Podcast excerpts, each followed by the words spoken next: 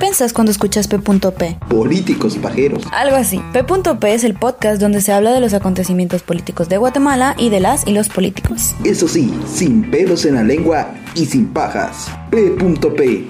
Política en nuestro idioma.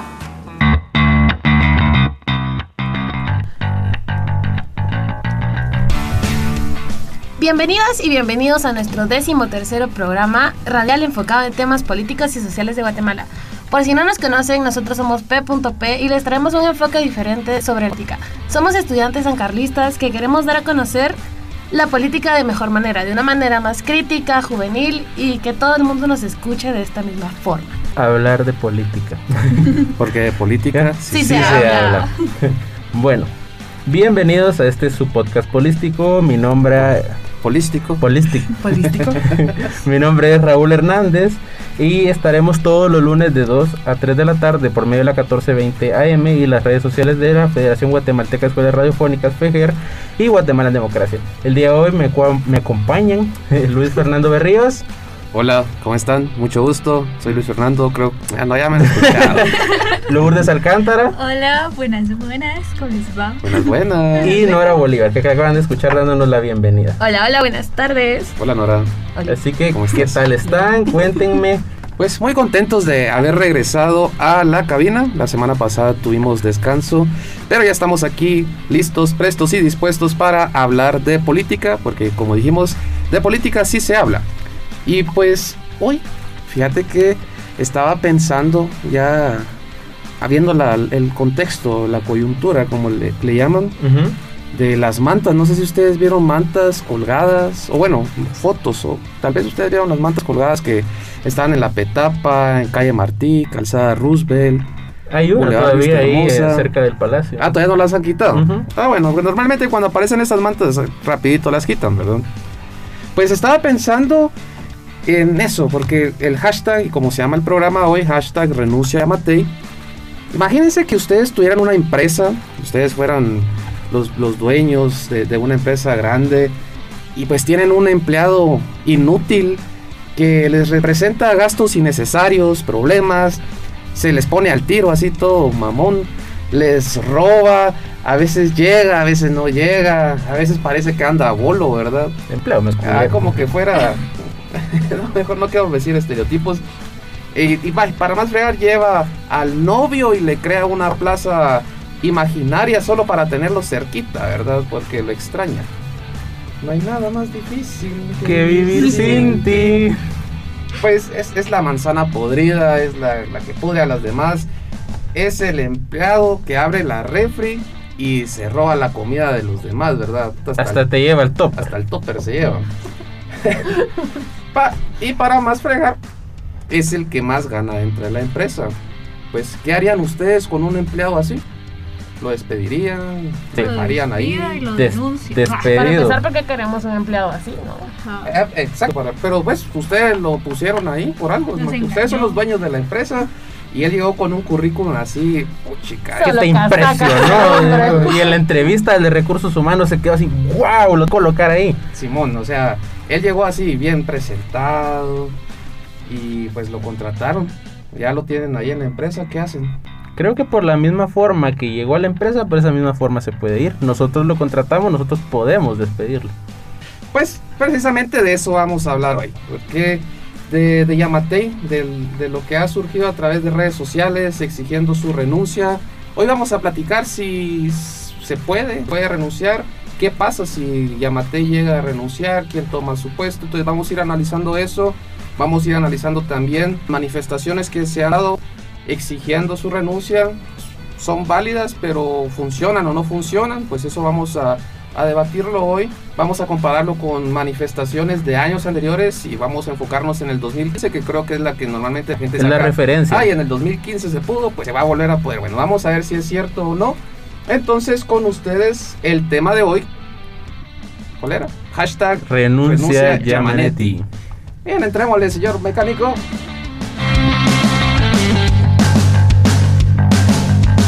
Yo soy Alejandro Yamatel, quiero ser presidente y no quiero ser recordado como un hijo de puta más en la historia de este país.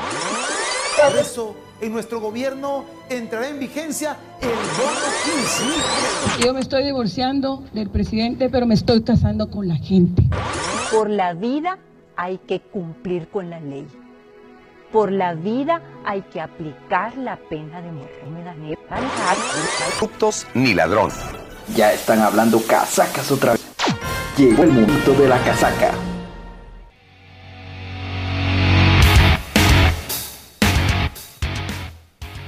Y precisamente como decía Luis antes de empezar la casaca íbamos a iniciar como qué sucedía si sacábamos al presidente, eh, cuáles son las causas para que éste salga o, o dimita del cargo.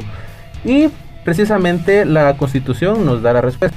Debe existir eh, la muerte o la falta absoluta, eh, la declaración de dos tercios de, lo, de parte del Congreso que lo declaran incapacitado para seguir en el cargo y su declaración de incapacidad física o mental, igual de dos tercios de los diputados del Congreso. Esto avalado por una junta de cinco médicos que precisamente también elige el Congreso de la República. Eh, adicional a estos problemas, no sé si se recuerdan eh, que con Jimmy Morales se sugirió la idea de pedir esta cinco médicos para declararlo incapacitado mentalmente. Mm, a lo lejos me recuerdo. Entonces, las siguientes eh, serían porque el mismo presidente decidió prolongar su periodo presidencial, es decir, ya estaba metiéndose en dictadura, como que en él cuatro años no me bastan, yo quiero seguir. Y por medio de la Corte de Constitucionalidad, esta también lo puede declarar incapacitado y quitarlo del cargo, justo como sucedió con Jorge Serrano Elías. Eh, esas son las partes, cómo puede salir el presidente del cargo. Y adicional a eso, ¿quién es el que se queda? Aquí en Guatemala existe una jerarquía de cómo se habilita el cargo de presidente. Si el, el, presidente falta, lo obtiene el cargo el presidente, el vicepresidente, perdón, de la República. Y si el vicepresidente falta, el presidente debe elegir a tres candidatos y presentarlos al Congreso. Y el Congreso debe elegir a, a quién formará y quién será el nuevo vicepresidente, vicepresidente de la República y así sucesivamente. Se va repitiendo el ciclo constantemente. ¿Y qué pasa si en dado caso renuncian los dos o se van los dos, tanto presidente como vicepresidente? Eh, precisamente lo mismo, deben elegir al vicepresidente en primer lugar, debe irse al Congreso, el Congreso es el responsable de elegir a los candidatos y ellos elegir también al que gana.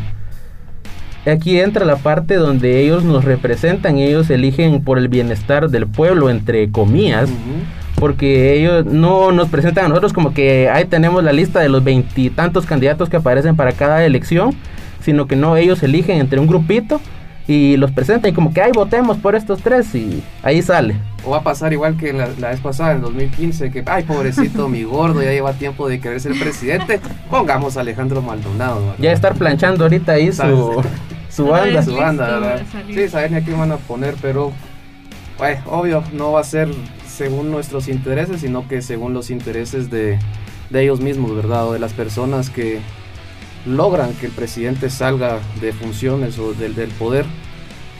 Es bastante interesante, ¿verdad? ¿Ustedes creen que de verdad Yamatei va a renunciar o no va a renunciar? ¿Qué pues ni siquiera se ha pronunciado. A cada protesta, a cada denuncia que le hacen, cero.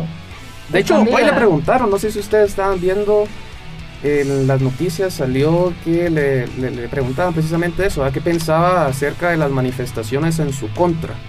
Pues él básicamente las rechaza y dice que están mal de, de la cabecita, dijo. Y pues la respuesta que él dio prácticamente es declarar eh, estado de prevención y se ha demostrado que él siempre usa la ley a su favor y trata de silenciar a la población. Y incluso el año pasado en noviembre dio una cadena nacional y declaró también estado de, pre de, de prevención, prevención, y que no se podía manifestar con la... Como que ese es su contraataque, cada vez que hay manifestaciones en su contra, llega el estado de prevención.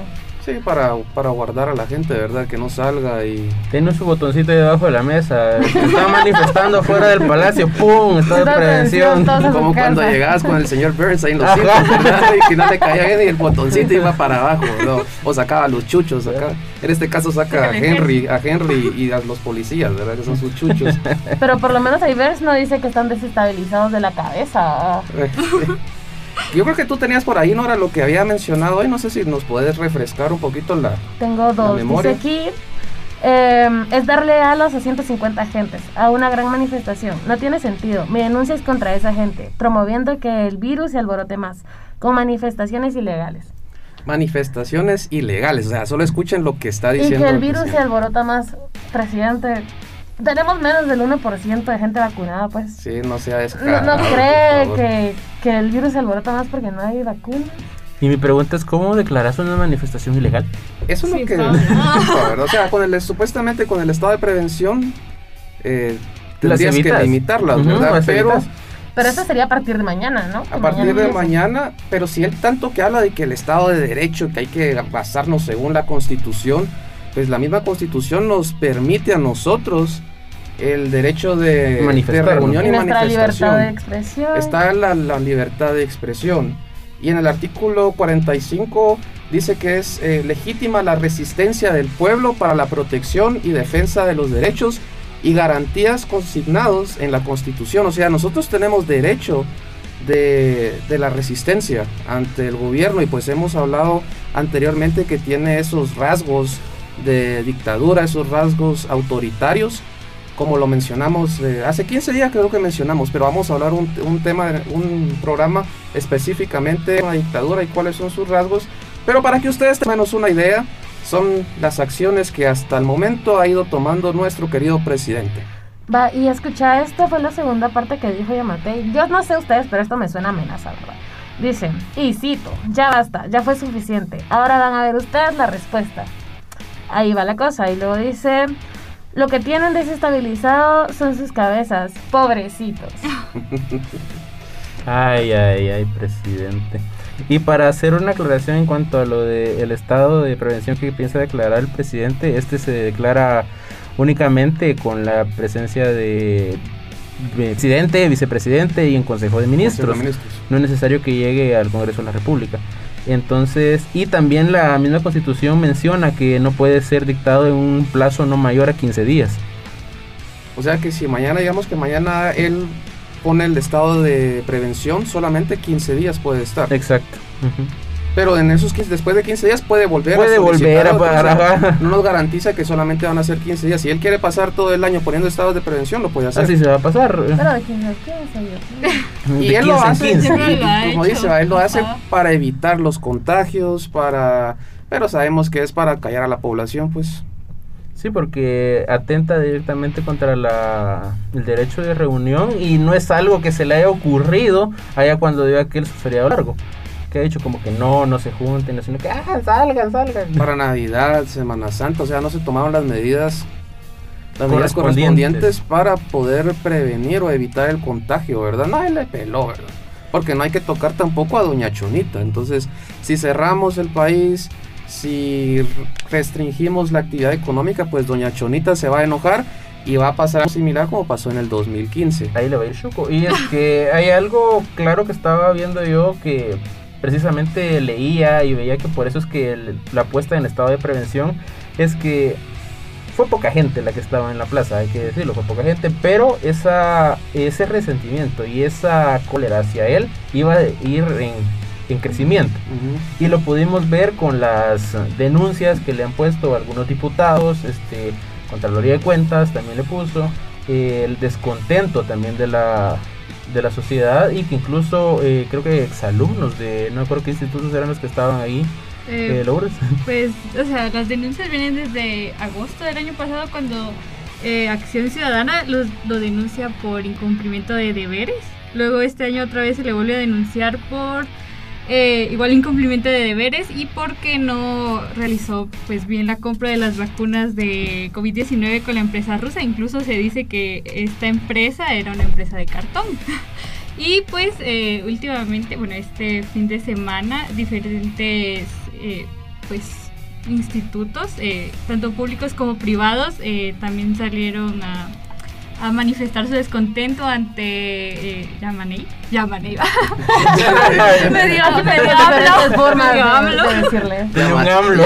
se te salió Sí, un AMLO, Yamanei, me dio AMLO, perdón. me dio AMLO.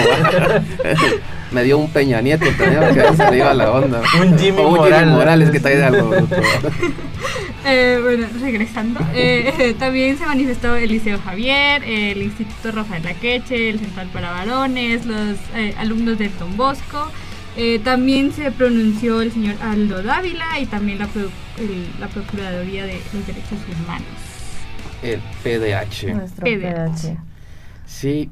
Y- Va, pero recordemos también que el año pasado el vicepresidente también se pronunció ante eso y le dijo a, a Yamatei que renuncien y por el bien del país. Eh, también fue-. Sí, pero sí me recuerdo que Renunciemos juntos. Renunciemos. ¿no? Lo dejamos. Hizo su- Los dos dejemos el poder. Porque no quiero que se vea como que yo le quiero dar un golpe de estado al presidente. Y ahorita no se ha pronunciado, ¿verdad? En estos días. No. No, yo no he escuchado Está calladito también. ¿No? ¿No se ha pronunciado, señor mecánico? No, no, no se ha pronunciado. por, por cierto, us- ustedes siempre escuchan que mencionamos al señor mecánico. Pues el señor mecánico es nuestro compañero Javier Choc. Él es parte del programa El Piloto. Lo pueden escuchar todos los miércoles a las 7 de la noche. Muy bueno el programa, así que ya saben, El Piloto.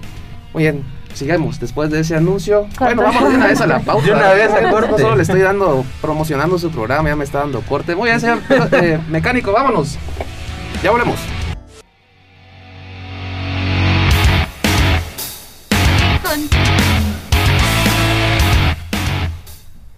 Bueno, continuamos con el programa. Ahora vamos con. mm, bueno, no sé si han escuchado, pero tenemos un par de denuncias que han ido a zampar al MP por el desempeño, por el mal desempeño de este gobierno ante la crisis del COVID. Tenemos varias del año pasado, creo que Lourdes había mencionado la acción ciudadana. Sí, sí. eh, pues primero, en agosto, Acción Ciudadana emitió una denuncia contra Alejandro Yamatei por eh, incumplimiento de funciones. Y luego, también en noviembre, le pusieron otra de- denuncia junto a Henry Reyes por abuso de poder eh, debido a las manifestaciones del 21 de noviembre. Y pues este año tienen otras dos denuncias de parte de Acción eh, Ciudadana eh, hacia Alejandro Yamatei, junto con Amelia Flores por, por fraude e incumplimiento de deberes por las vacunas rusas, pues firmaron con la empresa Human Vaccine. Pues ellos argumentaron que esta empresa es una empresa de cartón y pues eh, ese dinero no ha aparecido y no se ha vacunado a la población. Bueno, esta fue la última denuncia, fue hace poco, la verdad, fue el 23 de junio y es una denuncia penal con tres cargos, como lo dijo Lourdes. El primero es por fraude y peculado de la firma del contrato, el segundo es por negligencia y el tercero es por incumplimiento de deberes. Todo em, en base a nuestra situación, ¿no? Del coronavirus y a que los casos diarios se elevan. Acción Ciudadana afirma que varios funcionarios han cometido delitos al firmar los contratos, pues no hay no hay garantías que estén las vacunas. Ahorita creo que han dado tres, tres envíos de vacunas, si no estoy mal, son 150 mil. Y hace falta un montón. También em, el director de Acción Ciudadana, que es Manfredo Marroquín, dijo que ambos funcionarios deberían de renunciar. Aquí se la tiraron realmente directo, pues. Y que le preocupa que aunque cambien de funciones y de funcionarios, perdón, el presidente Yamatei, o sea, dijo que literalmente se hace el loco ante su responsabilidad. Y creo que también con respecto a eso del, del contrato, la Contraloría también puso una denuncia, si no estoy mal, yo algo así había leído. Sí, la. Contraloría puso una denuncia en contra de Yamatei y de Amelia Flores. Eh, y había otra cosa, me recordé ahorita precisamente que Nora mencionó sobre de que las anomalías en cuanto a quién tenía y qué firmar los contratos. Hay una carta que puso el, el que dir- dirigió el PDH en lo que decía que Amelia siempre se escuda diciendo que hay un contrato de confidencialidad sobre cómo explicar qué va a ser el proceso de, de envío de vacunas, etcétera, etcétera. Pero eh, hay que tener en cuenta una cosa, ¿quién es el que tiene la potestad de representar a Guatemala fuera del país? El presidente. El presidente y Pedro Brolo, que es el ministro de Relaciones Exteriores. Entonces, eh, ¿quién le dijo a ella que podía atribuirse esas eh, particularidades y, venir y firmar un contrato y decir como que sí, firmemos y hagámonos confidenciales, que la harán y yo, yo represento al pueblo de Guatemala y que hay emergencia y no, hay que seguir los debidos procesos. Y ella se escuda con eso y con eso y con eso y nunca ha aparecido el bendito contrato. El y aparte de eso, también salió a la luz hace unos días, a, a través de un medio nacional, en donde Guatemala pudo haber adquirido vacunas más baratas. Bueno, de hecho, igual 10 dólares por cada vacuna. La diferencia es que con la Sputnik son dos dosis las que nos tenemos que poner. En cambio, con Y envío la. aparte. Ah, cabal, más envío, va como. Eso parece, eso parece delivery.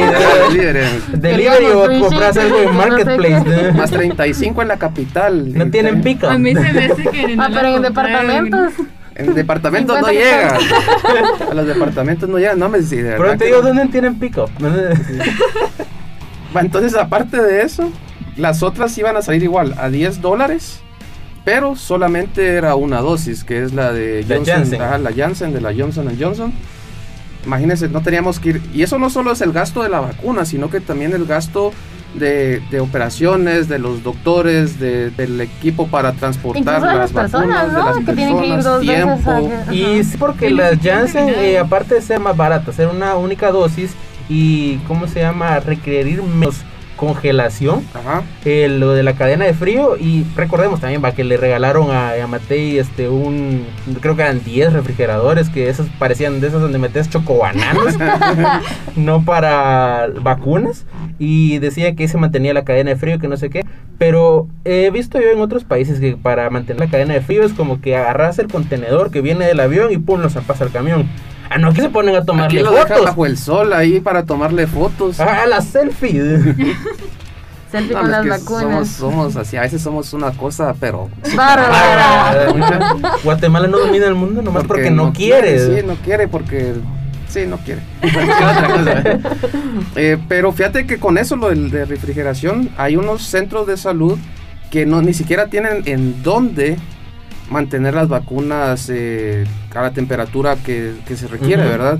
Sino que tienen que esperar o por a través de una ambulancia, por ejemplo, ahí en la zona 18 nosotros fuimos y en el centro de la Barreda, pues está la parte de la, de la alcaldía auxiliar, ahí no tienen, refriger- eh, no tienen refrigeradores, no tienen nada. Entonces lo que hacen es todas las mañanas una ambulancia va al centro de salud, recoge las vacunas, las dosis, las lleva a la municipalidad, pasan, o sea, vacunan y todo, y al final las que quedan las regresan en la ambulancia, ¿verdad? O sea, todo eso, quiera que no requiere, es un gasto que el gobierno o el Estado de Guatemala está Aparte que es haciendo, un gasto, ¿cómo garantizas que esa vacuna que sacaste del frío la llevas de regreso Sí, todavía? sí, la- hasta la cerveza se arruina. Eso, eso iba, eso iba. Pues cuando te toman una cerveza que la meten, la sacan, la meten, la sacan, es feo, a muchas sí, tiene un sabor Yo así. por eso peleo en mi casa con mi abuela. Porque que Siempre saca la comida. No, no. Yo por eso tomo guaro, dice que. No, señor. Pero, o sea, que anda sacando y metiendo las cosas de la refri. Yo le digo, ¿pero para qué las sacas? Se van a arruinar. Y si pasa eso con la comida, ¿cómo no va a pasar con las Con las, vacunas? con no? las vacunas. Y las Sputnik que necesitan estar a menos 18 grados, creo. o algo Sí. así. Y yo fíjate que yo estaba viendo, de hecho sí las sacan para descongelarlas. Entonces, por ejemplo, las tienen en el congelador y bueno, hay tantas personas, sacan las dosis y las Pero dejan a cuando ya las van a temperatura ambiente. ajá. Porque ya las van a utilizar, exacto. Entonces, cuando ya las van a utilizar, las dejan a temperatura ambiente para que se puedan utilizarlas. Todo eso se hubiera podido evitar, o sea, lo tienes que hacer dos veces, ¿va? Porque son dos vacunas. Con las Johnson Johnson solamente una vez y tenías que hacer cola, el- la plataforma, o sea, son bast- varios gastos que se hubieran podido Y te das cuenta de la incompetencia de muchas de las autoridades porque incluso Amelia Flores cuando le preguntaron cuántas personas habían recibido la segunda dosis, ella viene y dice, es mejor tener más personas vacunadas con una sola dosis que pocas con dos. no No, sirve. Incluso en el listado que sacaron de porcentaje de vacunados a nivel mundial, estamos por debajo de Venezuela y Honduras. Ah, pero no queríamos ser otra Venezuela. Otra Venezuela. No queremos ser otra Venezuela. Es el discurso que siempre nos han metido. Ah, un día vamos a hablar también de las campañas. casi todo el país está en rojo. Sí, estamos en rojo, comunistas. Ah, no, ¿verdad? Ay, no. No, eso no les gusta. Eso no les gusta, pero Y Bueno. recordando la cadena nacional donde el presidente mencionaba el crecimiento de- Económico. Ajá, y, y él mismo dice, el crecimiento macroeconómico, tenemos que dar a entender que esto es de las empresas, de Doña Chonita, donde el crecimiento ha sido más palpable. Pero, ¿qué pasa con el crecimiento microeconómico y yéndonos más aún abajo de lo microeconómico con el guatemalteco promedio que se quedó sin trabajo o que tiene un trabajo ahorita mal pagado, explotado y que le están cobrando luz, agua, eh, basura, internet y todo eso? Ahí no hay crecimiento. Todos los servicios. Pero ahí no, no viene el presidente y dice, ah, es que ahí hubo una reducción de tanto porque no le conviene venir y decir eso. Y como decías, haciendo ya la, empezando con las comparativas de lo que sucedió allá en el 2015, Ujú. eh, Doña Chonita sí estuvo Sacó las garras. Sac- Ajá. Y ahí atacó y me dejó a, a Otto Pérez y se vio eso cuando empezó aquello de aquí no se aceptan corruptos, aquí no le servimos a corruptos. Y O incluso para el paro, para el paro, muchos restaurantes, muchas empresas dejaron de laborar. ajá, comerciales, venta de ropa, etcétera. eh, se dijeron como que yo me uno al pueblo de Guatemala y hacemos paro. Yo Ese me fue el uno al paro. 28. Hasta la iglesia católica se metió y sacó su portavoz y que... La Pues, igle- la iglesia hoy no- yo no tengo presidente. desde, uh, Va, pero imagínate ahí eh, viene esa combinación de actores. Estaba también la CICIG, estaba el ente fiscalizador de entonces que era el Ministerio Público. Entonces, ¿de verdad es que No, eh, prácticamente pues había una trinidad política, si lo queremos ver así, porque miren, pues estaba el CACIR, que sí estaba apoyando a la renuncia de Otto Pérez Molina. También estaba la CICIC junto a la FESI, que estaban actuando en conjunto para pues publicar todo lo que estaba ocurriendo con los casos eh, de, por ejemplo, la línea. Y pues la otra, la otra parte era la articulación ciudadana que se dio en ese entonces, que fue casi que toda la población, incluso muchas organizaciones surgieron, a partir de ese momento, entre ellas Mandivarianos y Acción VG. También Saques Pueblo fue otra organización que surgieron a raíz de esas movilizaciones, ¿verdad? Y en cambio, eh, si analizamos el panorama de este tiempo, es muy diferente y todo pues, cambió, ya no está la Ya no está la todo cambió? Ya y hay unos, hay unos actores que hasta cambiaron de bando, por llamarlo de una forma. Mirar la Corte de Constitucionalidad, eh, ahora a favor de quién está. Sí, eso también es bastante importante, analizar los, los poderes, las instituciones que hay dentro del Estado. Creo que eso lo hablamos cuando, al, al principio, en un par de los Y programas del principio. recordá, eh, no tengo ahorita el dato, creo que no lo, yo lo había visto, de cuántos eh, diputados fueron los que votaron a favor de quitarle la inmunidad a Otto Pérez Molina. en ese Bueno, entonces. sí. Eh, Fueron 132 diputados los que votaron a favor contra ninguno en contra, pero fue porque 26 diputados no llegaron. ajá, las ausencias. Ajá, para variar. Qué raro. Ajá. Y de ahí si contás había, eh, de los que estaban ahí, habían muchos del oficialismo. Y bueno, eso me trae a lo siguiente, que qué es el oficialismo. Sí, ¿qué es eso del oficialismo? Eh, la palabra oficialismo eh, se utiliza para determinar a ciertos funcionarios políticos que están a favor de un determinado régimen o partido. Pues en este caso vamos a agarrar a los del partido Vamos, que son los de donde salió el presidente, presidente. ajá, Alejandro Ajá. Yamatei.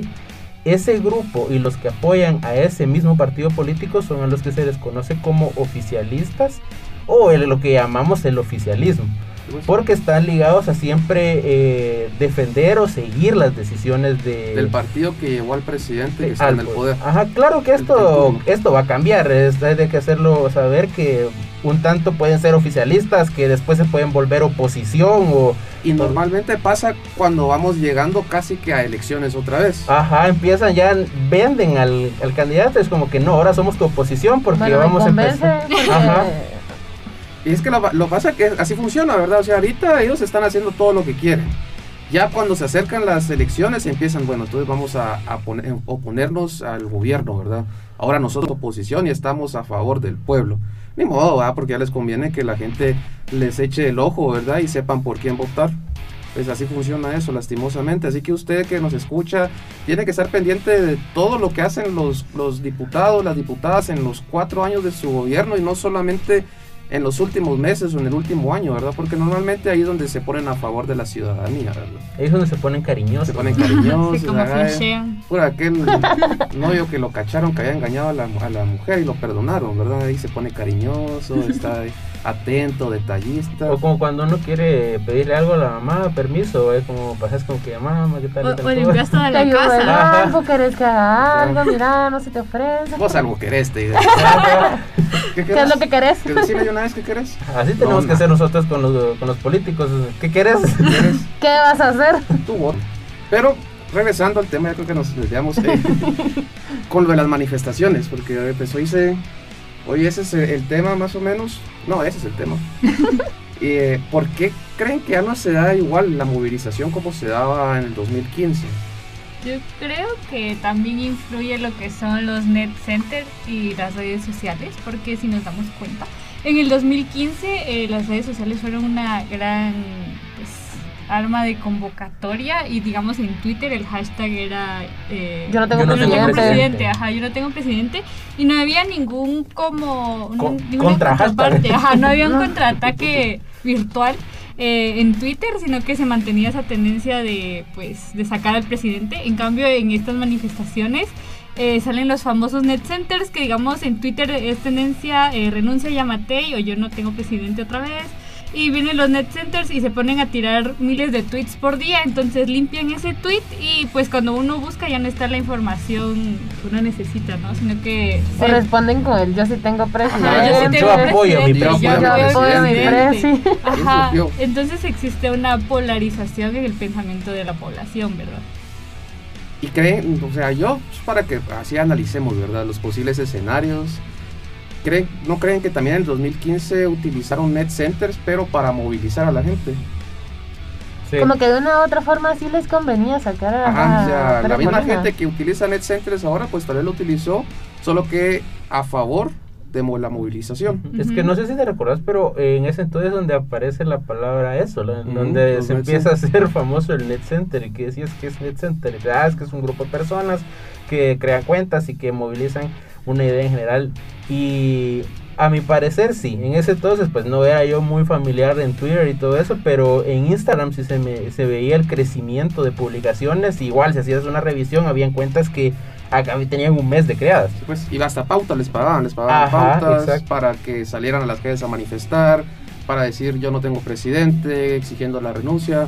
Pues todo eso no es, mm, por lo menos yo no lo he visto tanto en redes. No tanto ahora no, y hay que tener en claro dos cosas, son, fueron momentos distintos, épocas distintas, actores distintos, y hay unos actores que se repiten, pero ahora están en distintas posiciones y están jugando del otro lado del juego, por decirlo de una Y manera. la pandemia. Y diferente La contexto, pandemia. ajá, porque quiere que no el coronavirus sí afectó. Sí, o bueno. también que los, los callaron.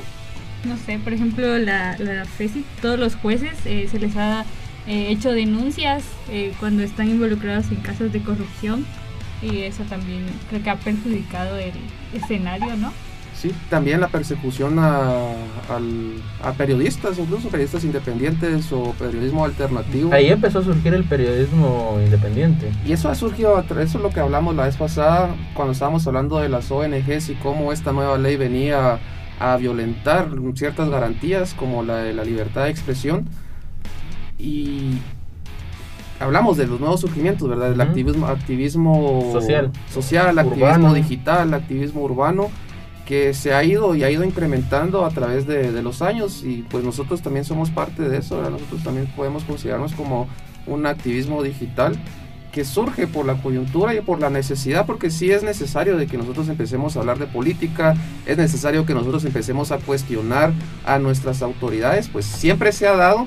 La diferencia es que ahora tenemos tenemos el acceso a las redes sociales, ¿verdad? Que es algo gratis, no tenemos que pagar pauta en un diario impreso y pagar miles por un anuncio de 30 segundos de campo pagado, ¿verdad? No, ahora podemos usar las redes sociales, ¿no? Y poner el anuncio al revés en la prensa porque te llame la atención. pues. Muy bien, entonces vamos a ir a un pequeño corte, ya el señor mecánico me está diciendo, entonces démosle, vámonos a, a un corte, por favor, Y volvemos. y volvemos. Señor General Loto Fernando Pérez Molina, hoy como un ciudadano me dirijo a usted para solicitarle una vez más que renuncie. Si le queda algo de dignidad, si tiene en lo más recóndito de su corazón algo de decencia todavía, renuncie. ¿No se ha dado cuenta que el pueblo nos unimos, todos, exceptuando la camarilla de políticos corruptos que están tratando de componer su caso en el Congreso? El resto de la población está en contra de usted. Mi recomendación es que renuncie y que lo haga en forma inmediata, en frente a la justicia, porque o lo hace ahora o lo va a tener que hacer el 14 de enero, pero que le toca, le toca.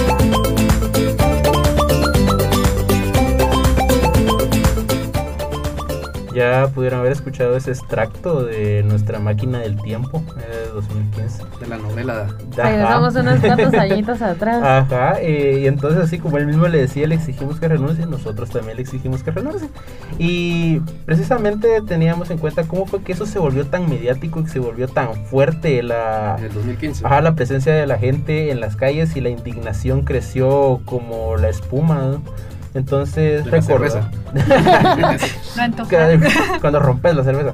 Te recordaba yo que lo que sucedía en ese entonces, eh, aquí en Guatemala carecemos a veces de farándula, y de que la estrella no sé qué y que el, el actor no sé qué se metió con actriz no sé qué tantos.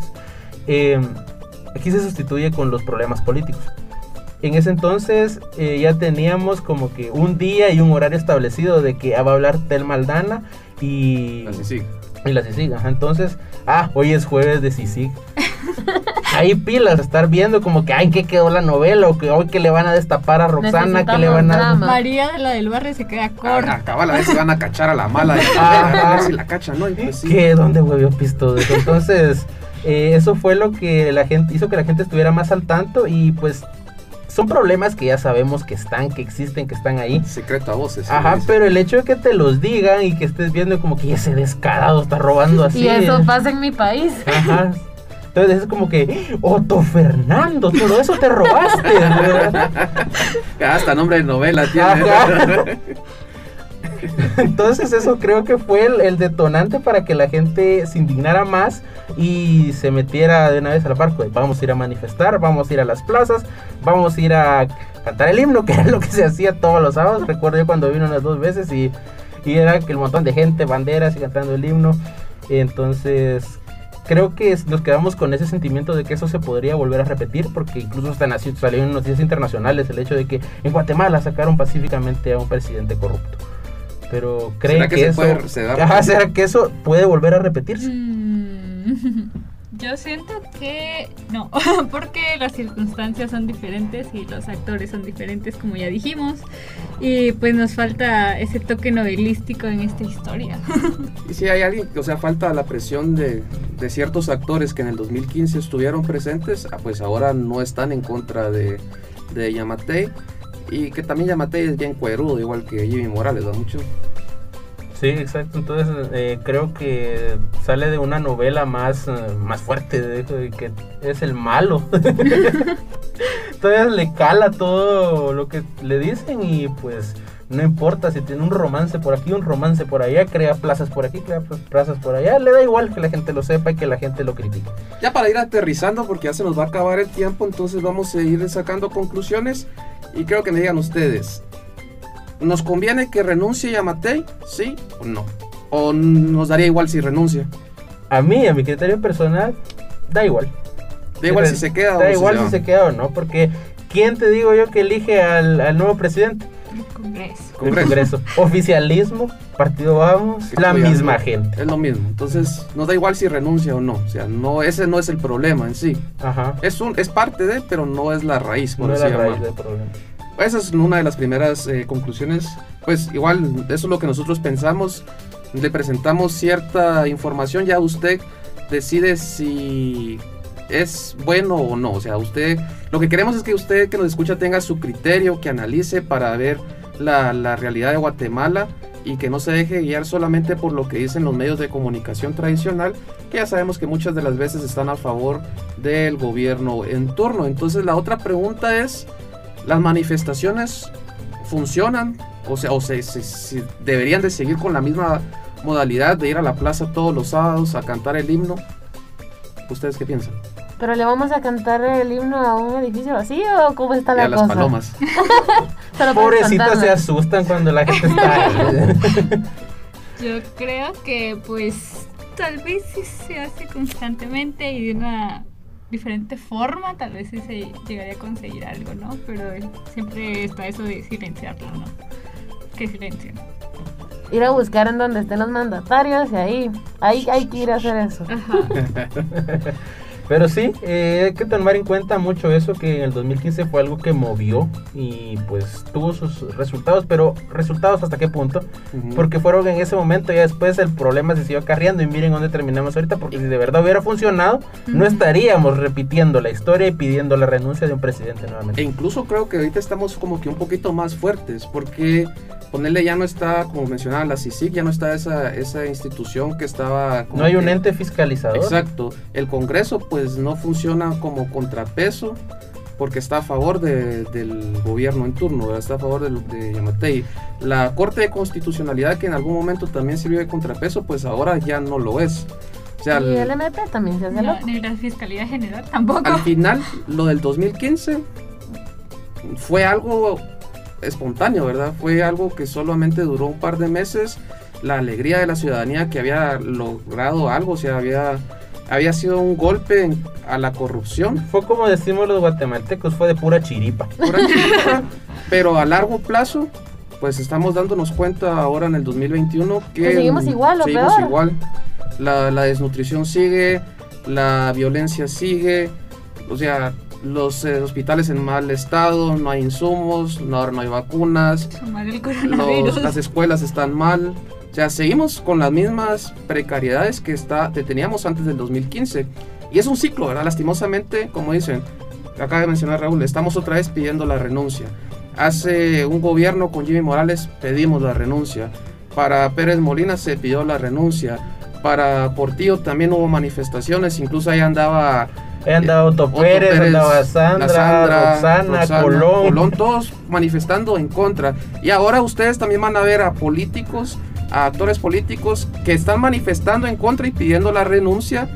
Tengan cuidado, ¿verdad? No se dejen llevar solo por ese discurso de, ay, que porque estoy en contra estoy pidiendo su renuncia, porque ya lo hemos visto anteriormente que siempre se repite, se repite y se repite. Entonces tenemos que empezar a cambiar eso y solamente lo vamos a hacer si nos informamos, si platicamos de política para tener un criterio un poquito Si más participamos, crítico. si exigimos.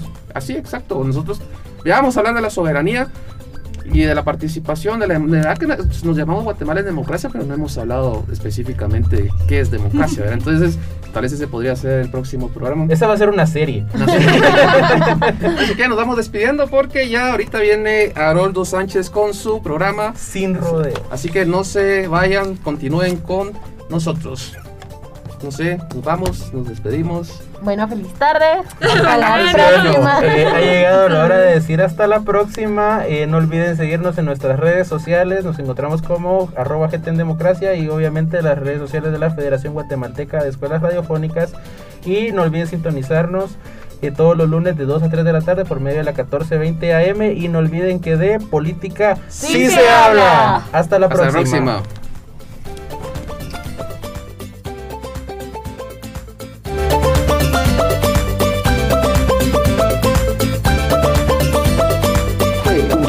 Es una producción de GTD, Política en nuestro idioma.